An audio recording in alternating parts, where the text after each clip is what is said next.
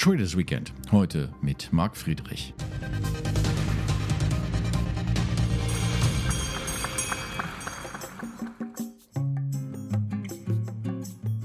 Das Auf und Ab an den Börsen wird gern auf harte Nachrichten und kühle Zahlen aus dem Unternehmen oder zu bestimmten Assets zurückgeführt. Tatsächlich hängt es aber davon ab, wie diese Informationen interpretiert werden. Und hier scheiden sich die Geister. Marc Friedrich hat sich dabei als einer hervorgetan, der den Hypes und den Euphorien misstraut. Auch derzeit hangeln sich die Indizes wieder von einem Höchststand zum nächsten. Der DAX hat erst in dieser Woche wieder ungeahnte Höhen erklommen, sodass man sich jenseits der Finanzgemeinde die Augen reibt. Denn das Umfeld ist eigentlich nicht unbedingt das Beste. Corona blockiert noch immer weite Teile des öffentlichen Lebens. Ostermontag brachte einer der politischen Protagonisten wieder eine verschärfte Einschränkung des öffentlichen Lebens unter dem Schlagwort Brückenlockdown ins Gespräch, was eine erneute bundeseinheitliche Zwangspause umschreibt. But this time it's different. Dieses Mal ist es anders als zum Beispiel vor einem Jahr, hört man einige sagen. Vor gut einem Jahr erlebte der DAX den größten Crash seiner Geschichte, weil die Investoren einen unbekannten Einbruch der Wirtschaft befürchteten. Die Unternehmen mussten tatsächlich teils existenzielle Rückschläge hinnehmen, doch die große Pleitewelle blieb aus. Bislang. Stattdessen scheint sich hartnäckig Optimismus zu halten und sogar jene Beobachter zu überzeugen, die man vielerorts mit düsteren, fast dystopischen Prognosen in Verbindung brachte. Der größte Crash aller Zeiten hieß zum Beispiel ein Buchtitel, mit dem Marc Friedrich zum Spiegel-Bestseller-Autor wurde. Jetzt hat er ein neues Buch vorgelegt. Doch dieses Mal ist es nicht dem Zusammenbruch gewidmet, es heißt die größte Chance aller Zeiten. Darüber wollen wir im Traders Weekend mit ihm reden, vor allem über die Frage, ob er jetzt die Seiten gewechselt hat. Nein, ähm, ich bin ja auch kein Crash-Prophet, sondern ich bin derjenige, der wie ein Navigationssystem einfach vor, Gewarn, äh, vor Gefahren warnt. Und natürlich wird man dann gerne ein bisschen stigmatisiert, diskreditiert, wenn man an den Grundfesten des Systems rüttelt. Das tue ich natürlich auch im neuen Buch bei der Status Quo-Analyse.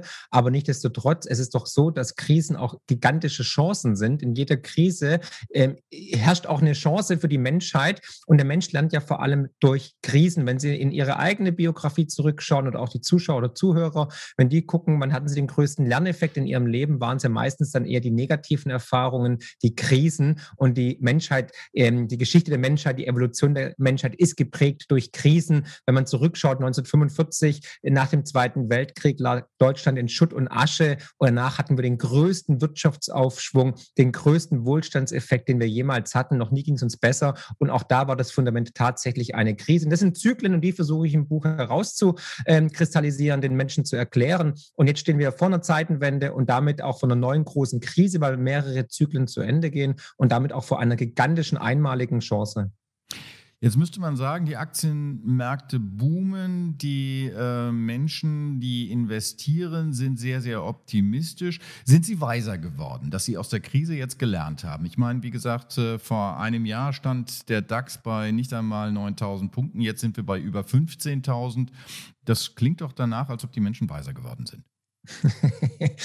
ja, der Mensch lernt äh, leider selten, aber vielleicht dieses Mal doch. Es ist tatsächlich so, dass es natürlich ein bisschen paradox klingt. Wir haben die Welt eigentlich in einen Tiefschlaf versetzt, in einen künstlichen Koma. Wir haben weltweit eine Krise erlebt, die 2008 oder auch 2000 äh, massiv äh, übertrumpft haben. Äh, wir hatten weltweit die gleichen Probleme. Die Volkswirtschaften waren de facto abgeschlossen und nichtdestotrotz steigen parallel die Aktienmärkte in immer neue schwindelerregende で、Höhen. Und das liegt natürlich auch unter anderem daran, dass natürlich auf der einen Seite die, die Staaten Geld äh, in die Hand nehmen und fiskalisch agieren, aber natürlich auch die Notenbanken. Die Notenbanken haben ihr Portemonnaie nochmals geöffnet und äh, überschwemmen den Markt mit Liquidität wie nie zuvor. Die großen Notenbanken haben mehr Geld jetzt ins System gepumpt als in allen Krisen zuvor zusammen. Die Geldmenge in den USA zum Beispiel M1 habe ich im Buch auch schön aufgeführt mit einem sehr beeindruckenden Chart, ist um 70 Prozent gestiegen. Und das ist wirklich historisch einmalig. Und aus diesem Grund verwundert es kaum, dass die Menschen natürlich auf der einen Seite Sicherheit suchen in Aktienmärkten, weil sie natürlich enteignet werden durch den Nullzins und durch die drohende Inflation. Und auf der anderen Seite, dass natürlich dieses viele Geld der Notenbank äh, um die Welt vagabundiert, um günstige Anlagemöglichkeiten zu finden und dann natürlich im Aktienmarkt versickert. Wie wahrscheinlich ist es, dass die Nullzinspolitik überhaupt anhält angesichts der Tatsache, wir reden wieder über Inflation. Über Jahre hinweg kein Thema gewesen, jetzt ist es wieder eins und wir reden sogar wieder davon, dass diese Inflation äh, extreme Höhen erreichen kann. Das bedeutet doch äh, im Umkehrschluss, eigentlich müssten auch die Zinsen wieder steigen. Genau, aber das geht nicht, weil die Notenbanken sind im Dilemma, sind in einer Zwickmühle. Sie können die Zinsen eigentlich de facto gar nicht erhöhen, weil ansonsten würde das ganze Kartenhaus implodieren, zusammenfallen. Allein in der Eurozone, wenn wir die Zinsen erhöhen würden um ein oder zwei Prozentpunkte, dann wären die Südländer Europas de facto sofort bankrott und die jetzt schon schwächelnde Volkswirtschaft würde, würden wir im Keim ersticken. Ähm, das, das geht einfach nicht. Und aus diesem Grund arbeitet man ja auch schon an den digitalen Währungen, um sogar die Zinsen weiter zu senken. Und ich glaube, wir werden eine saftige Inflation sehen. Auch dazu habe ich ein ganzes Kapitel geschrieben, wieso wir eine starke Inflation sehen werden und wie man sich davor schützen kann. Und das wird jetzt auf jeden Fall spannend, weil wir sehen gerade absolutes Neuland. Äh, in den 80er Jahren, da konnte man in den USA, also damals äh, Volcker, Paul Volcker, konnte noch die, die Zinsen senken. Da waren wir halt aber auch bei 10, 15 Prozent. Ne? Da war es kein Problem, ähm, äh, zu erhöhen, Entschuldigung, oh, Entschuldigung, die Zinsen erhöhen, die Zinsen erhöhen auf 10, 15 Prozent. Aber jetzt ähm, ist es halt einfach anders. Wer das Bild jetzt sehen kann, der sieht hinter Ihnen äh, das White Paper von Bitcoin. Das heißt, Sie sind ein Kryptofreund. Ist das der Ausweg aus der Krise? Ja, tatsächlich, das glaube ich. Ähm, Bitcoin ist unserem jetzigen Geldsystem massiv überlegen und es zeigt ja auch der Preisanstieg, weil gegenüber Bitcoin ähm, ist der Euro, ist der Dollar, sind eigentlich alle Papierwährungen schon längst im Hyperinflationsmodus, weil da haben sie 99,99 Prozent an, an Wert, an Kaufkraft verloren. Das ist ja für mich der wahre Indikator. Ich rechne auch nur noch in Satoshis, also in der kleinsten Einheit von Bitcoin. Und ich glaube, Bitcoin wird uns alle noch in den nächsten Jahren überraschen. Es war zwar in den letzten zehn Jahren schon die erfolgreichste Investment Klasse, wird es aber auch in der nächsten Dekade. Und ich habe ja Bitcoin schon 2013 empfohlen und auch im letzten Buch nochmal ein ganzes Kapitel dazu geschrieben, auch einige Artikel geschrieben, bevor es richtig losging. Und ähm, ich glaube, wir sind immer noch ganz, ganz, ganz früh und man, jeder sollte eigentlich ein bisschen seines Vermögens in Bitcoin platzieren, um einfach eine Art Lebensversicherung für seine Kaufkraft zu haben gegen den Wahnsinn der Notenbanken und gegen den Wahnsinn der Politik. Sie haben es angedeutet. Ähm, auch in Ihrem Buch kann man es nochmal nachlesen. Corona, sagen Sie, ist nicht der Anfang der Krise gewesen, sondern lediglich ähm, Kulminationspunkt. Ähm, Sie sagen ja auch, dass äh, das System, das bisherige Finanzsystem, so wie wir es kennen, eigentlich gescheitert ist. Trotzdem machen Sie anhand von Corona drei Szenarien auf, wie man aus diesem Ausnahmezustand, den wir jetzt haben, rauskommen kann. Äh, was steckt dahinter? Ja, es ist einfach so, ich arbeite immer mit ähm, Wahrscheinlichkeiten und ich glaube einfach, dass es verschiedene Szenarien gibt und diese Szenarien werden jetzt erstmal zu einem Melt-up führen, also zu einer weiteren Zuspitzung, ähm, Eskalation an den Börsen, weil die Notenbanken werden weiter Geld drucken. Wir werden weiterhin auch erstmalig nicht nur ähm, monetäre Programme der Notenbanken erleben, sondern auch fiskalische, also monetäre Programme der Staaten. Und das gebündelt wird dazu führen, dass wir einen unglaublichen Boom erleben werden. Dazu noch die Inflation. Die Menschen werden Sicherheit suchen und inflationsgeschützte Assets suchen. Da ist natürlich Gold bietet sich an, aber natürlich auch die, die Aktien. Das heißt, wir werden da eine Inflationierung der Aktienpreise sehen in abstruse Höhen. Und ähm, dahingehend äh, wird es erst sozusagen besser, bevor es dann sozusagen wieder zur Realität zurückkommt. Und dann werden aber die Karten auch neu gemischt werden. Das heißt, ähm, dieser Melt-up, dieser, dieser, dieser Crack-up-Boom, wie ich ihn nenne im Buch, ähm, der ist meiner Ansicht nach sehr wahrscheinlich. Und ähm, vor allem, wenn dann noch parallel irgendwie die Impfstoffe funktionieren, die, die Menschen wieder Urlaub, in Urlaub gehen, konsumieren dürfen, rausgehen dürfen, dann wird da eine Riesenwelle an Geld, an Liquidität äh, in den Einzelhandel äh, verkonsumiert werden, was zu einem unglaublichen Wachstumseffekt, Wirtschaftseffekt führen wird. Heißt aber im Umkehrschluss, eigentlich sind die staatlichen Maßnahmen, die wir jetzt erleben, um die Wirtschaft irgendwie am Laufen zu halten, ähm, eine, nur eine Verzögerung dessen, was ohnehin bevorsteht. Ja, wir erleben ja natürlich eine Insolvenzverschleppung, eine staatlich legitimierte Insolvenzverschleppung, dass Unternehmen nicht ähm, Insolvenz anmelden dürfen, dass wir immer mehr Zombies züchten durch die niedrigen Zinsen, durch das viele billige Geld, durch die Maßnahmen der Regierungen. Und das wird uns natürlich irgendwann auf die Füße fallen. Man geht davon aus, dass jetzt schon in Europa knapp 20 Prozent aller Unternehmen Zombies sind, die eigentlich in, unter normalen Umständen gar nicht mehr überleben könnten oder da wären. Und das hemmt ja auch die Innovation und wird enorme Kollateralschäden mit mit sich ziehen, weil irgendwann wird der Vorhang fallen, irgendwann müssen wir mit der Realität uns auseinandersetzen und dann wird es relativ bitter. Das heißt, von da an wird es dann nur noch bergab gehen, leider. Also ich denke mal, wir haben noch eine kleine Schonfrist, aber dann wird es richtig düster werden, meiner Ansicht nach. Und da ist er wieder der Crash-Prophet.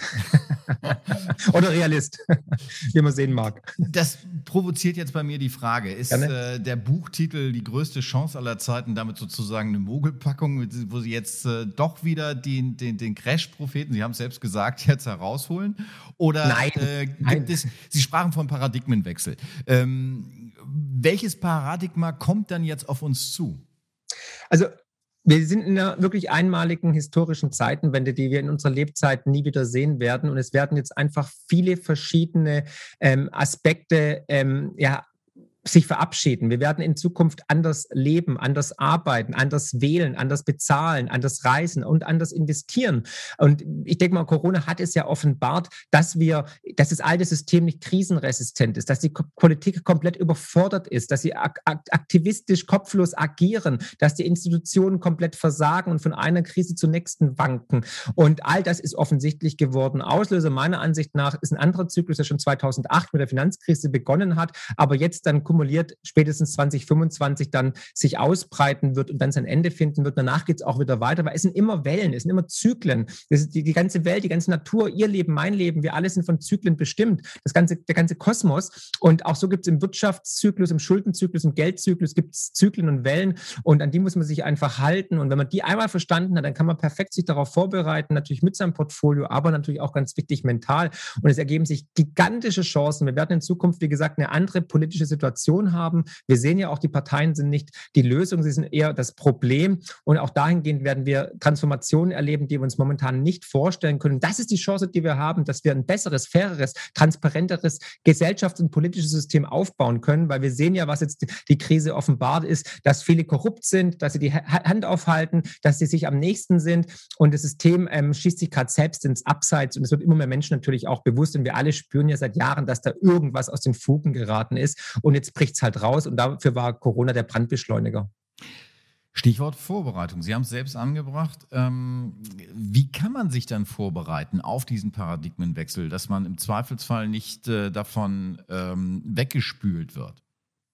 Also das Wichtigste ist meiner Ansicht nach, sich mental darauf vorzubereiten, weil solche Ereignisse, Verwerfungen, die sind schwer zu schlucken, weil das ganze System, in dem wir leben, das wird meiner Ansicht nach gehen. Also wer, wer denkt, wer tatsächlich denkt, dass wir nach dieser Corona-Pandemie in, in, in der alten Welt wieder aufwachen, dass alles ist wie zuvor, der ist leider naiv und der wird ein bitteres Aufwachen haben. Darauf sollte man sich vorbereiten und werden Sachen erleben, die können wir uns in unseren kühnsten Träumen nicht ausmalen und auch erleben. Und dann sollte man tatsächlich versuchen, monetär Puffer zu schaffen oder ähm, ja, Vermögensanker, Vermögenswerte zu implementieren im Portfolio, um dann in dieser neuen Welt ein gutes Startkapital zu haben. Und da habe ich ja im Buch auch verschiedene ähm, Assets vorgeschlagen, von denen ich ausgehe, dass die sich sogar sehr, sehr gut entwickeln werden. Sie sind Und, ja ein ähm, Freund von Sachwerten. Absolut. Also es beginnt jetzt das Zeitalter der Sachwerte. Wir sehen ja die Notenbanken, die Staaten hauen Geld raus, als ob es keinen Morgen gibt. Ähm, die Gelddruckmaschinen sind noch nie heißer gelaufen und da brauchen sie einfach, wenn die unlimitiert Geld drucken, brauchen sie als ein Gegengewicht, als eine Art Lebensversicherung durch die Natur oder durch die Mathematik limitierte Werte, um ihre Kaufkraft zu schützen. Wenn Sie jetzt sagen Sachwerte, äh, vielleicht gehen wir da noch mal ein bisschen ins Detail. Welche Assets schweben Ihnen da vor? Ganz klar, äh, an oberster Stelle seit 5000 Jahren bewährt natürlich Gold und Silber, war immer Geld, wird immer Geld bleiben. Die Notenbanken weltweit kaufen vor allem verstärkt seit 2008 Edelmetalle, vor allem Gold natürlich auf, um einen Wertspeicher zu haben, weil sie wissen, das ist der Länder of Last Resort. Ist aber auch da natürlich ein Hinweis dafür, dass die Notenbanken ihrem eigenen Produkt, dem ungedeckten Papiergeld, nicht so richtig trauen und lieber nochmal einen Gegenwert schaffen. Dann natürlich, also neben Gold und Silber, finde ich ähm, Aktien, Minenaktien, Rohstoffaktien unglaublich spannend und unterbewertet, ob das Silberminen sind, Uranminen sind, Kupfer, Zink. All diese Rohstoffe sind meiner Ansicht nach im nächsten Kontratjev-Zyklus die Basisinnovation, ähm, die wir brauchen. Ähm, Recycling und so weiter, Wasser sowieso. Und dann natürlich weitere limitierte Werte, wie zum Beispiel Diamanten, aber auch Whisky und natürlich ganz klar der erste mathematisch limitierte Sachwert, nämlich Bitcoin. Der muss auch in jedes Portfolio rein. Äh, Stichwort Innovation, wenn man das so hört, das sind alles traditionelle Sachwerte, die Sie äh, bevorzugen. alles das, was Technologie angeht. Es gibt eine große Zeitschrift, die hat äh, jüngst getitelt Tech Rocks. Das heißt, alles das, was Technologie angeht, Quantentechnologie und so weiter, das sucht man bei Ihnen irgendwie vergebens. Teils, aber Fakt ist einfach, ähm, Sie wollen ja bei diesem Goldrausch ähm, nicht die Goldminen haben, sondern Sie möchten eigentlich die Werkzeuge verkaufen, die Jeanshosen und die Schaufeln. Und ähm, ohne, ohne Rohstoffe, ohne Kobalt, ohne Nickel, ohne Silber gibt es auch keine Digitalisierung, gibt es keine KI, gibt es kein Tesla, gibt es keine äh, Internetverbindungen. Und dahingehend verdiene ich lieber da dran, weil das eine sichere Bank und im Notfall ist es durch die Natur abgesichert, limitiert und ist eine lukrative, äh, lukratives Investment generell. Und da muss man einfach sich in die Vergangenheit orientieren. Da haben diejenigen, die die Goldschürfer mit äh, Equipment ausgestattet haben, viel mehr verdient wie diejenigen, die Gold gesucht haben. Jetzt lassen Sie mich nochmal auf einen Punkt zurückkommen. Wir haben damit angefangen, äh, die Optimisten und die Pessimisten mal so ein bisschen zu charakterisieren. Und ich hatte danach gefragt, ob Sie die Seiten gewechselt haben. Äh, Im, Im, Wesentlichen, es klingt so, äh, man erkennt den alten Marc Friedrich, erkennt aber auch einen, der ein bisschen optimistischer ist als früher. Herr Schuld, ich war immer Optimist. Man hat es nur nicht gesehen oder sehen wollen. Ich war immer positiv. Ich habe immer Lösungen aufgezeigt und natürlich auch Möglichkeiten, wie der, wie der Bürger, der Leser sich schützen kann, sein Portfolio strukturieren kann und auch Lösungen für uns als Gesellschaft generell. Also ähm, man hat mir immer dieses, dieses Makel ein bisschen angehängt, so nach dem Motto, hier, der, der, der ist der, der Crash-Prophet, das klingt halt besser, der Untergangsprophet, weil man halt auch ein bisschen mich ähm, ja, stigmatisieren wollte. Tatsächlich. Aber wenn jetzt, wenn jetzt sozusagen der optimistische Marc Friedrich, äh, wir haben auch über Politik gesprochen und Politik, haben Sie gesagt, ist äh, eher das Problem als die Lösung. Wenn Sie jetzt äh, auf die Politik schauen, wir stehen in einem Jahr, in dem äh, wichtige Wahlen anstehen, nicht zuletzt die Bundestagswahl. Äh, wie schauen Sie auf das, was sich da ergeben könnte, auf die Szenarien, die sich dort abzeichnen? Was bedeutet das im Blick äh, auf ähm, das System? Also erstens Wohlstand, adieu, das war's dann wohl. Ähm, zweitens, sie werden definitiv nach links umkippen. Das ist nie gut. Also nach rechts ist auch nicht gut, aber nach links auch nicht. Das heißt, entweder, wenn wir, wenn wir, wenn wir, wenn wir Pech haben, wird es ähm, grün-schwarz und wenn wir sehr viel Pech haben, wird es halt grün-rot oder sogar grün-rot-rot. Und ähm, ich glaube, wir werden in den nächsten Jahren einen beispiellosen Abstieg Deutschlands sehen. Wir haben jetzt schon die höchste Steuerlast, wir haben jetzt schon die höchsten Strompreise, wir haben jetzt schon durch die ähm, historischen Fehlentscheidungen unserer Politik die höchste Abgabenlast. Und das wird weitergehen, weil wir merken ja, man muss den Gürtel enger schnallen, aber dann kommen halt irgendwelche Fantastereien von irgendwelchen Parteien, die in ihrem Lebtag noch nicht gearbeitet haben und sagen, ja gut, dann müssen wir hier die Steuern erhöhen, dann müssen wir hier noch einen Green Deal machen, da noch irgendwie irgendwie eine Abgabe machen und dann noch irgendwie was reformieren. Im Endeffekt zahlen wir die Zeche. Und Sozialismus, Planwirtschaft hat noch nie funktioniert, aber das wird jetzt ausprobiert werden. Danach dann noch irgendwie on top das bedingungslose Grundeinkommen. Dann ist natürlich der Supergau vorprogrammiert. Und das ist meiner Ansicht nach, was kommen wird. Und leider auch da, es muss immer erst schlimmer werden, bevor es besser wird. Das ist wie bei einer Krankheit. Erst tut es mal weh und dann heilt es aber auch. Das wirft aber die Frage auf, wer bei Ihnen ins Büro schauen kann. Der sieht über so einer gemütlichen Sitzecke eine Karte von den britischen Inseln. Äh, ist das für Sie eine persönliche Perspektive? Einfach äh, Tür abschließen und weg? Das wäre die letzte Alternative, die letzte Möglichkeit, weil man schwächt sich immer, wenn man ins Ausland geht und man möchte ja eigentlich zu Hause bleiben, in der Heimat. Hier ist die Familie, hier sind die Kontakte, Freunde, soziale Netzwerke das wäre wirklich die Bankrotterklärung und auch, denke ich mal, generell der Brain Drain, wenn dann die Menschen das Land verlassen würden. Ähm, das sollte man natürlich ähm, als letzte Option nur in Betracht ziehen. Aber natürlich, klar, äh, wenn es hier dann Richtung ähm, digitale Diktatur geht oder irgendwelche anderen Spinnereien, dann ist es durchaus eine Möglichkeit zu sagen, äh, Ende Gelände, ich mache den Exit. Also so lange ist äh, UK für Sie nur Urlaubsort? Genau. Stichwort Urlaub bringt uns äh, auf den Mini-Urlaub, der uns bevorsteht, das Wochenende. Was ist geplant? Ähm, dürfen wir schon wieder raus? Nein, Spaß beiseite. Ähm, mal gucken, wandern, Fahrrad fahren, joggen gehen, bisschen das Wetter genießen, Natur genießen, entspannen. Entspannen, joggen und die Natur genießen. Marc Friedrich war das bei uns im Traders Weekend. Herzlichen Dank. Ich wünsche Ihnen ein schönes Wochenende. Ihnen auch danke, Herr Schuld. Hat mir großen Spaß gemacht. Danke.